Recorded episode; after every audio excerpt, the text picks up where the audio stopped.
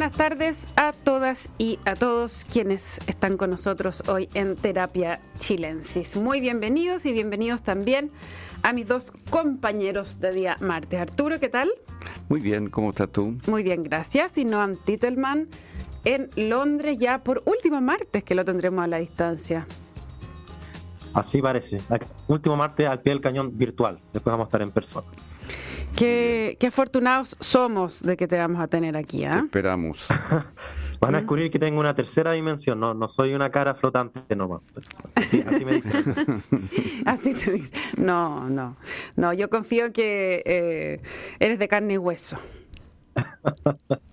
Oye, eh, no quiero pasar por alto el, bueno, imagino que vieron las imágenes tenebrosas de ayer de lo que ocurrió en el sector de Tranquilboro, el Eco Museo y el Molino Grolmus en Contulmo ardió en llamas, fue atacado y tres personas resultaron heridas esta mañana. Uno de los dueños, de hecho, eh, le debieron amputar la la, una pierna a Carlos Grolmus, de 79 años, a partir del, del ataque de mm, ayer.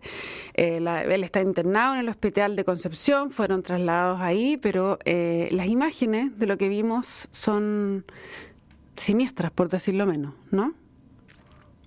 Sí, un lugar eh, de más de 100 años,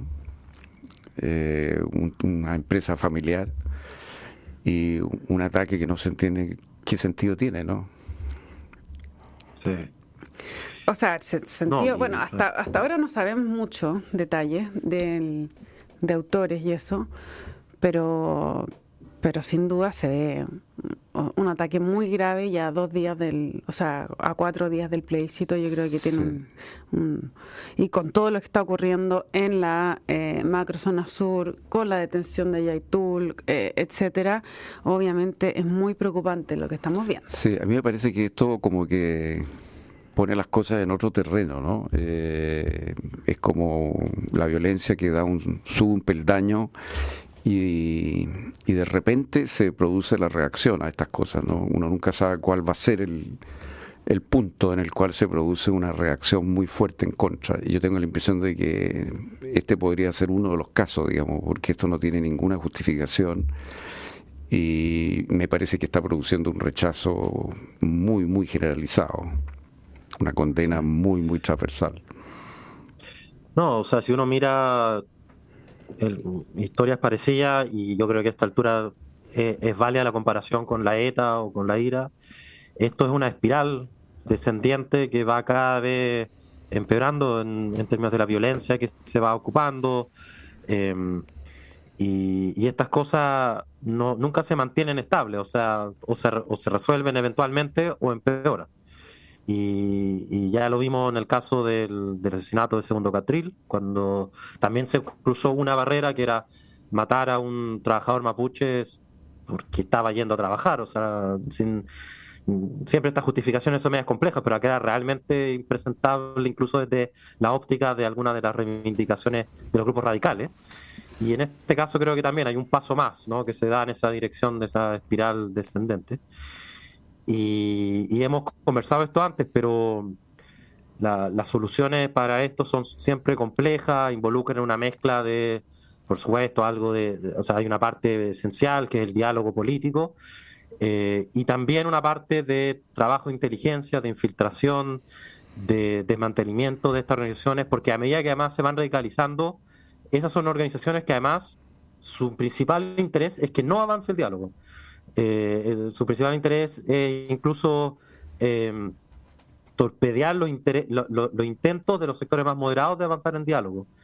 Eh, entonces ahí hay un, hay un esfuerzo doble, cómo uno logra contener a esos grupos sin debilitar a los grupos que sí están interesados en avanzar en, términos del diálogo.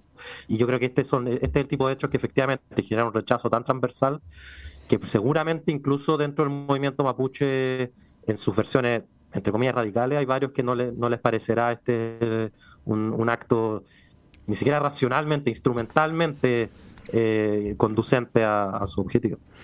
¿Qué impacto creen ustedes que tiene un hecho como este en, en la votación del domingo? A ver, no. ¿Quién va primero? Eh, sí, a ver, siempre cuando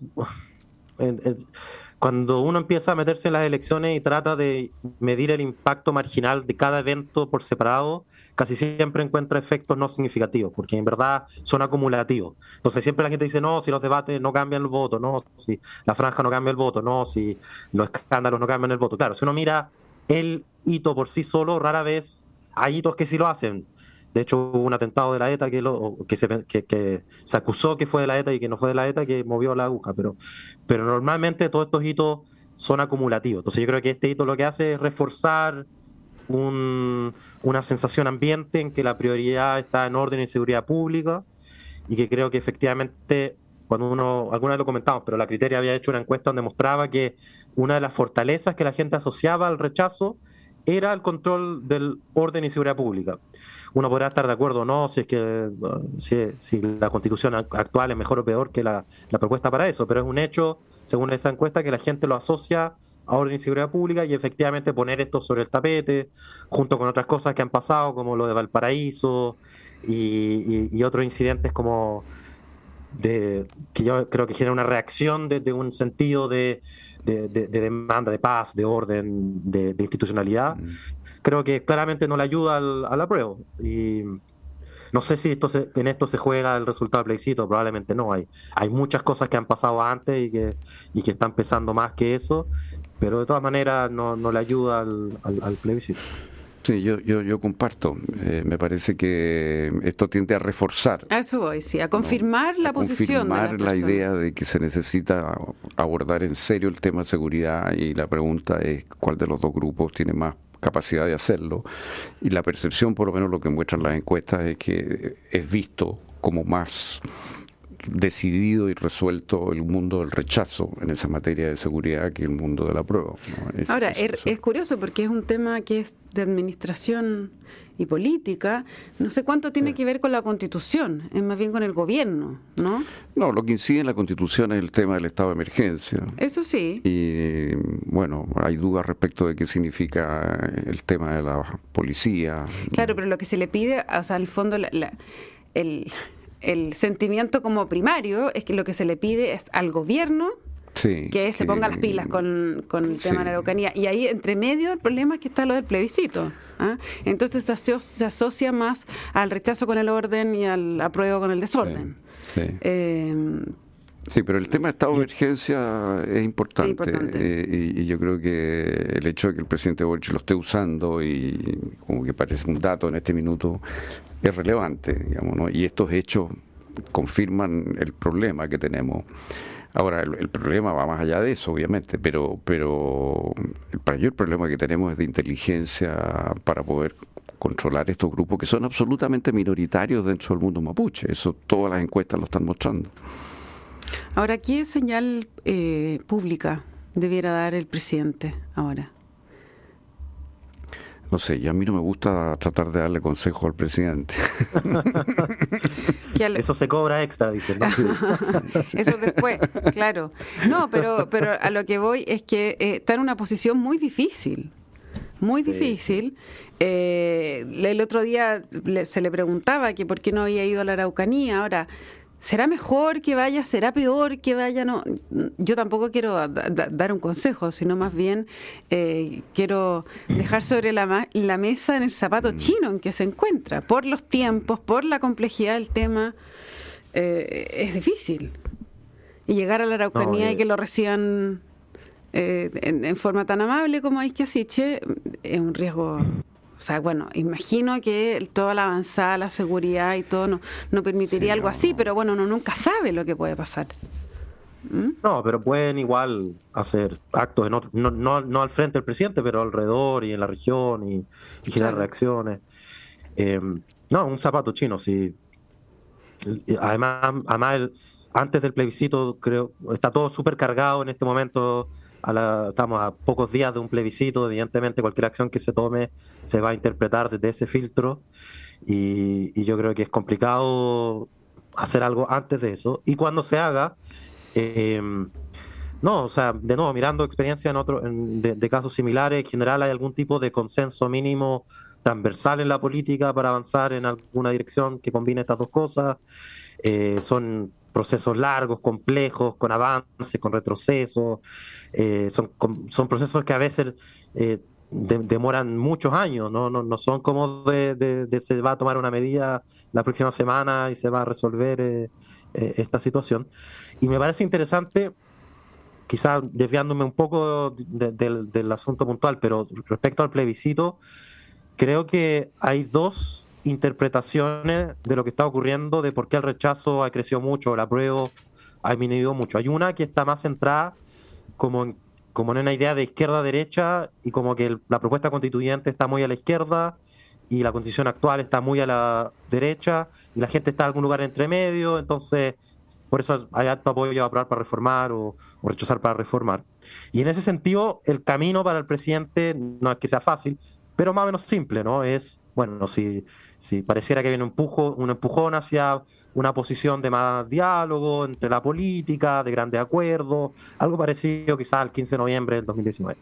Pero hay otra interpretación que yo creo que tiene más que ver con lo que estamos discutiendo, que hay una creciente identidad reactiva a distintos fenómenos, tiene que ver con una reacción a la identidad indígena, una reacción a la identidad, eh, bueno, de, la diversidad sexual, de feminista, de distintos movimientos y de, distintas reivindicaciones.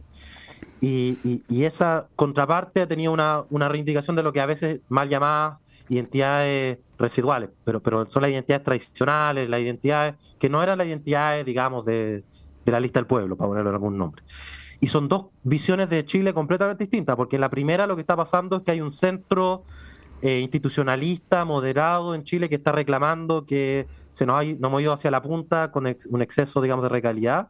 Y en la segunda interpretación lo que hay es una polarización afectiva, donde lo que se está fortaleciendo cada vez más son posiciones más radicales en un sentido identitario. Y esos son como que dos diagnósticos completamente distintos y lo que tendría mm. que hacer el presidente, en, independiente de cuál diagnóstico uno se compra, es bien distinto, creo yo. Sí, interesante eh, el, análisis. Eh. Es que uno podría pensar que, eh, yo no sé, estoy especulando, pero que en el diagnóstico 1, que es lo de este centro y todo, quizás es un, está, es un, está más en la élite, ¿o no?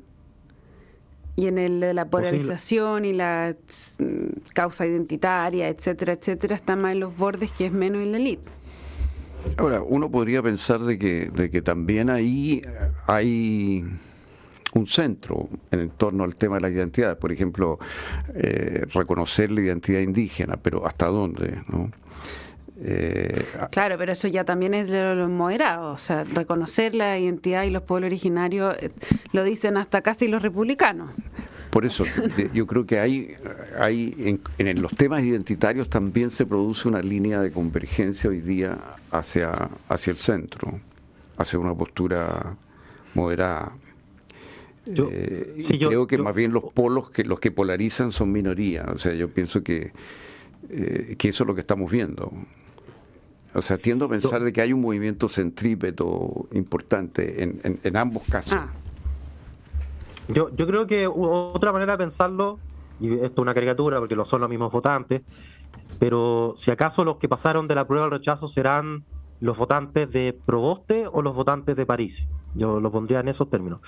Y de hecho esta discusión sobre el centro es bien curiosa porque muchos votantes de París no se identifican necesariamente muy como muy de izquierda o muy de derecha. Y, de hecho me acuerdo que una diputada del Partido de la Gente decía que ellos son de centro, porque no son ni de izquierda ni de derecha. Mm. Que hay varias encuestas que es interesante eso, cuando uno, uno, uno, cree que el centro es como... La nada. Yo creo que desde la élite, claro, como que desde la élite se lee el centro como moderación en un sentido específico, pero para mucha gente centro significa ni izquierda ni derecha.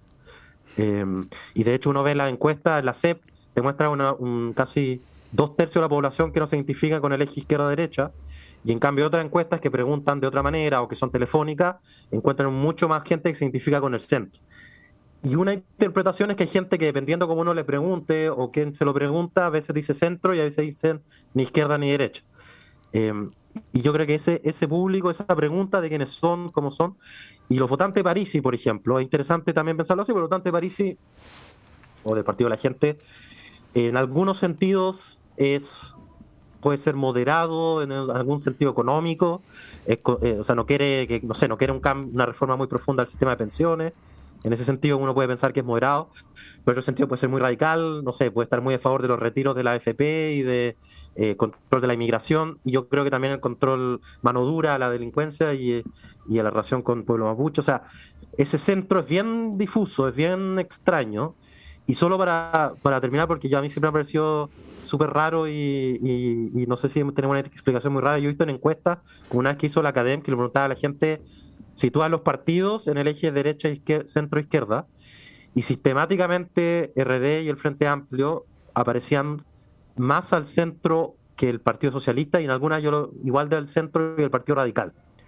O sea, mm. lo que mucha gente entiende por centro puede variar sustantivamente, ¿no? Yo, yo creo que hay una pregunta relevante y lo que está pasando en la, en la macro zona sur, yo creo que genera un, una, una sensación de que ese centro, esa, esa, esa identidad estilo Parisi, creo que cada vez más se consolida en la idea de mano, de mano dura también.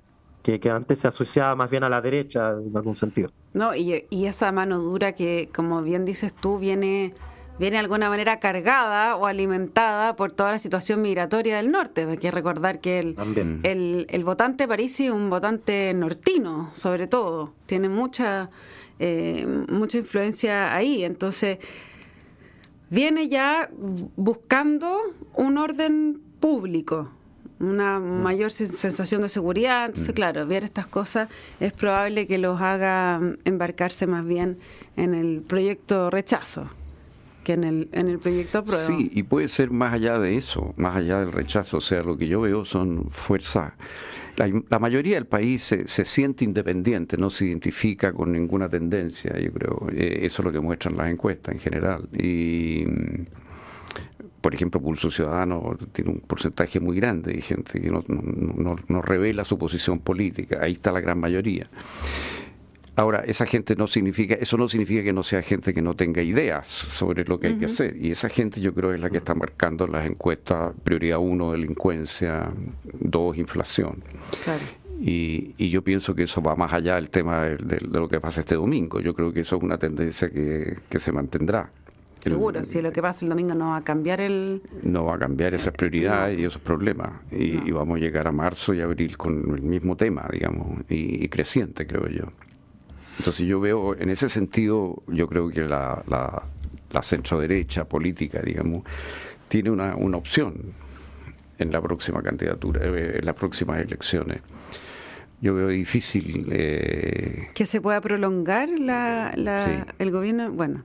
Un gobierno digamos al decir centro digo algo amplio digamos no pero Jimena Rincón por ejemplo. por ejemplo sí de ahí de ahí para acá. Yo creo que ahí va para allá va a ir gravitando el país. Estamos muy lejos de eso todavía para saberlo pero yo creo que se están empezando a desatar ese tipo de tendencias que marca o inclina las cosas en esa dirección. Esa es mi sensación en este momento sé que me estoy adelantando mucho y es aventurado lo que digo, pero... todo, mira, la realidad nos ha eh, demostrado que todo puede cambiar en forma tan rápida que es difícil proyectar, pero eh, obviamente que eso es un, escenario posible. sí, hay unos que están presionando, me parece, empiezan a presionar en esa, en esa dirección, eh, sobre todo si la inflación demora tanto en ceder. Ahora, sería bien eh, triste debut y despedida del gobierno Frente Amplio, ¿no, no Antitelman? Yo lo, lo que metería en la juguera, que creo que está menos en línea con ese diagnóstico, es que yo creo que sigue habiendo un sentimiento antiélite muy fuerte. Sí, la diferencia es que ya ese antielitismo no le pertenece solo a la izquierda, y ahora hay una derecha antiélite muy fuerte.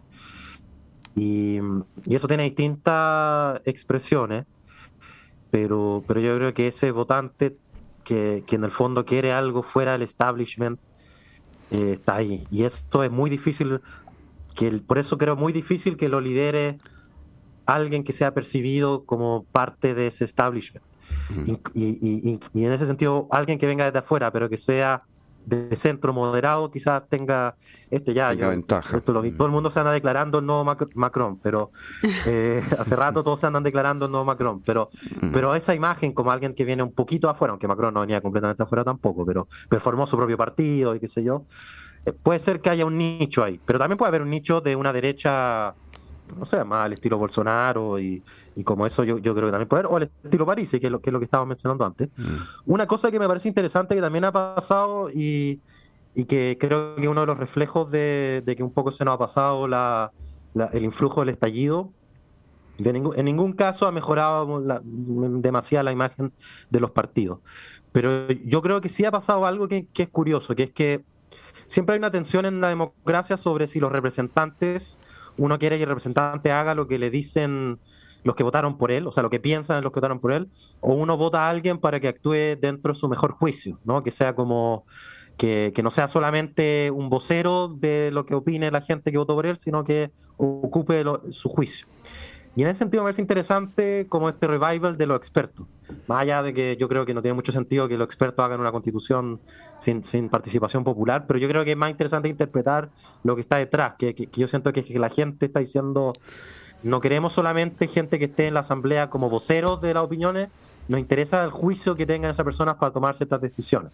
Igual quieren independientes, entre paréntesis, según la mayoría de las encuestas, pero, pero, pero, no, pero quieren gente que igual ocupe cierto juicio, criterio al momento de tomar decisiones y no sean solo correa de transmisión. Tú dices una, una revalorización de los técnicos, de los académicos. ¿Ah? Y, quién sabe, yo, yo creo que también de los políticos en alguna medida, aunque yo sé que estoy diciendo además esto un poco de optimismo exacerbado, porque yo sé que no, no, no, no está para nada claro eso en las encuestas, pero el rol de, de alguien que está ahí no solamente como vocero creo que, se ha ido como revalorizando y que y por eso creo que está mal argumento. Yo he escuchado, hay, una buena parte de la explicación y eso es lo otro. Tanto si uno cree en la hipótesis de que los votantes del rechazo son los que eran votantes de Proboste o si eran los de Parisi, yo creo que para ambos grupos buena parte del, del rechazo tiene que ver con un juicio al actuar de la convención.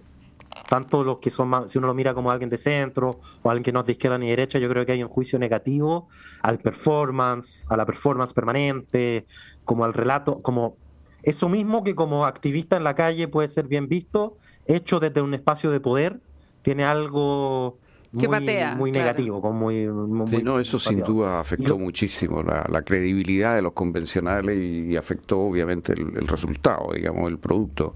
Pero fíjate que no sé si ustedes están de acuerdo, pero yo mirando, por ejemplo, anoche la, franja, que sé que a ti te interesa mucho, ¿no? Eh, tenía la sensación, y no es primera vez que lo siento mirando, el, que la franja de la prueba es reactiva. La franja de la prueba está básicamente eh, tratando de responder a los argumentos del rechazo. Me da la sensación de que la iniciativa está en el rechazo hoy día, en la iniciativa, en la crítica, en lo que está mal, y aparece la prueba más bien como defendiéndose defendiéndose pero pero concediendo muchos puntos digamos no mm. eh, y me pareció además que como, como capacidad persuasiva, tratando de ser bien objetivo, me pareció mejor la franja del rechazo, eh, mejor hecha. O sea, encuentro, por ejemplo, que ese himno nacional interpretado por un montón de músicos resulta muy bien, digamos. Eh, en cambio, me pareció que, que, la no, prueba el momento, ¿Mm? además el momento de, de, levantar los símbolos patrios después de que habían sido pasados por quién sabe dónde. Claro, pero pero está bien todos sabemos por dónde, pero, de hecho. pero sí, todos vimos por dónde, pero pero pero pero sí, tenía un eh, eh, estaba bien, tiene una buena factura. Está, hecho de una manera original, distinta y, como participativa, y más inclusiva, no sé, me pareció que estaba muy bien hecho eso eh, y sentí que la de la prueba todavía, ya ya estamos al final, digamos, como que no logra un, un, un discurso que lo que se criticó desde el primer momento, digamos, es como una miscelánea de mensajes, ¿no? Algunos de ellos reactivos con bandera nacional y qué sé yo también, pero, pero otros eh, disonantes con eso. Entonces me pareció que como que la franja ha sido superior hasta ahora, en definitiva, ya eh, la del rechazo. Me, me dio esa sensación anoche. Sí, yo creo que hay, hay un punto que, que puede sonar frívolo, ¿ah? pero no quiero que lo vean desde la frivolidad, sino que hay una... La pelea estética acá fue muy importante. ¿Ah? Eh, me refiero a estética en términos de símbolo, en términos de, imagen, en términos de, eh, de la estética del show de la prueba. De, no es el no fue el único, pero el que ahora, a uno le van a decir ahora el show de la prueba y se va a acordar de, de Valparaíso. ¿ah? Entonces, el, el, problema de eh, esa estética que es la una estética parecida, que en, algunas partes se cruzaba con, con boche, con griterío, con algarabía, yo creo que esa estética es la que mucha gente también está mm. castigando. Sí, y, esa, y eso, ese, ese voto pelado, digamos, que todos vimos.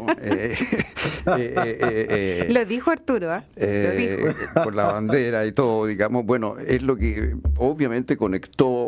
Claro, con, a, eso, me refiero. que Rojas va con otras cosas que pasaron en la convención. Que no necesariamente. no, Eso es lo que te digo, que no, no necesariamente son iguales, obviamente, ni, el mismo calibre de ordinaria, ni mucho menos, no, no se nos ofendan los, los convencionales. Pero sí, hermana o, se hace primo en ciertas cosas de la, de la convención y eso como que ensucia, ensucia una actitud exhibicionista que como que saturó. Y por supuesto fue una minoría total de convencionales lo que hizo eso, o sea, fueron unos pocos, pero obviamente tiñeron eh, el ambiente con eso. Y, todo eso sigue afectando, sobre todo a partir de lo que pasó en Valparaíso. Sí, bueno, y a mí lo, a lo que a lo que voy es que es, eh, igual preocupa eh, que, eso siga, ¿no? O sea, como que eh, siga dando vuelta, ya sea gane la prueba, ya sea gane el rechazo, como que no haya una condena más grande a que hay ciertos espacios de la, de la, de la política, eh, de la vida institucional, eh, y de la vida pública que hay que cuidar más. Sí, pero yo creo que esto que pasó en Valparaíso produjo un rechazo, una condena eh, del apruebo formal y de todos los sectores, digamos. O sea, obviamente yo creo que hay plena conciencia de que se cruzó una línea roja y que, que, no le conviene a nadie, no le conviene al país. Pero claro, daña, obviamente, daña porque hace pensar de que hay una franja, digamos, un grupo que, que tiene ese tipo de inclinación. Por eso, y emparenta, emparenta, ¿cómo se dice? ¿Emparenta o emparenta?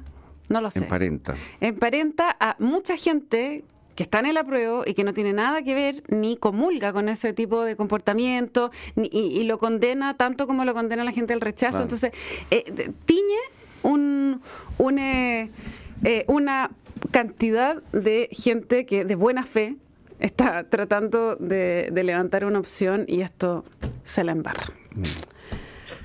¿No, Antitelman? Palabras de cierre, porque se nos acaba el tiempo. no, a ver, me pasa que estaba pensando miles, literalmente miles de personas preocupado, haciendo campaña, pensando eh, toda esta discusión sobre si qué, artículo hay que cambiar y cómo hay que mejorar, y si ponerse de acuerdo antes o después. Y la otra vez, bueno, en Twitter estuvo circulando eh, la cantidad de búsquedas en Google provocadas por el incidente de Valparaíso, pero varios órdenes de magnitud más grande que el acuerdo de la prueba para eh, los cambios que hay que hacer en la Constitución. O sea, esto claramente tú, o sea, barrió con un trabajo de, de mucha gente que, que está metida está metida en eso. Y yo, yo creo solo agregar una cosa, que no solo lo asqueroso y lo y como lo, lo indignante del hecho en sí mismo, es la es también, por ejemplo, la animadora pasando eso, diciéndole a la gente que está enojada con eso, como es que no entienden lo que es eh, la, metáfora, que yo creo que ese es el tema, no solamente burlarse de los signos patrios, es, es como eh, ser despectivo con los que creen en él. Es, como burlarse de un montón de gente y de su forma de vida y decirles que su forma de vida... Hmm. se la pasan por donde sabemos todos, digamos, como que yo creo que esa sensación es la más compleja, incluso más allá de lo que a mí me parece terrible, que es como la falta de respeto a, a los símbolos patrios. no, Titelman. Ah. Y, la, otra palabra que usó fue eh, provocación, ¿no? O sea, hay una voluntad de provocación. Sí, pues la, y la, la, otra señora, Irina la Loca, que decía de eso se trata, de armar polémica, chiquillos. Sí. Bueno, Ah, buena polémica, hermoso, pero una dolorosa polémica, diría yo. No, Antitelman, muchas gracias por estar con nosotros este día martes de Terapia Chilensis. Arturo, como siempre, un honor. Les cuento que la transformación digital de tu negocio nunca estuvo en mejores manos. En Sonda trabajan para que disfrutes tu vida, innovando y desarrollando soluciones tecnológicas que mejoran y agilizan tus operaciones. Conócelas hoy. Sonda Make It Easy. No se vayan de Radio Duna porque a continuación información privilegiada al cierre y luego sintonía crónica Epitafios junto a Bárbara Espejo y Rodrigo Santa María. Que estén todos y todas muy bien. Nos encontramos mañana aquí a las 8 en Terapia Chilensis. Buenas noches. Muy buenas noches. Buenas noches.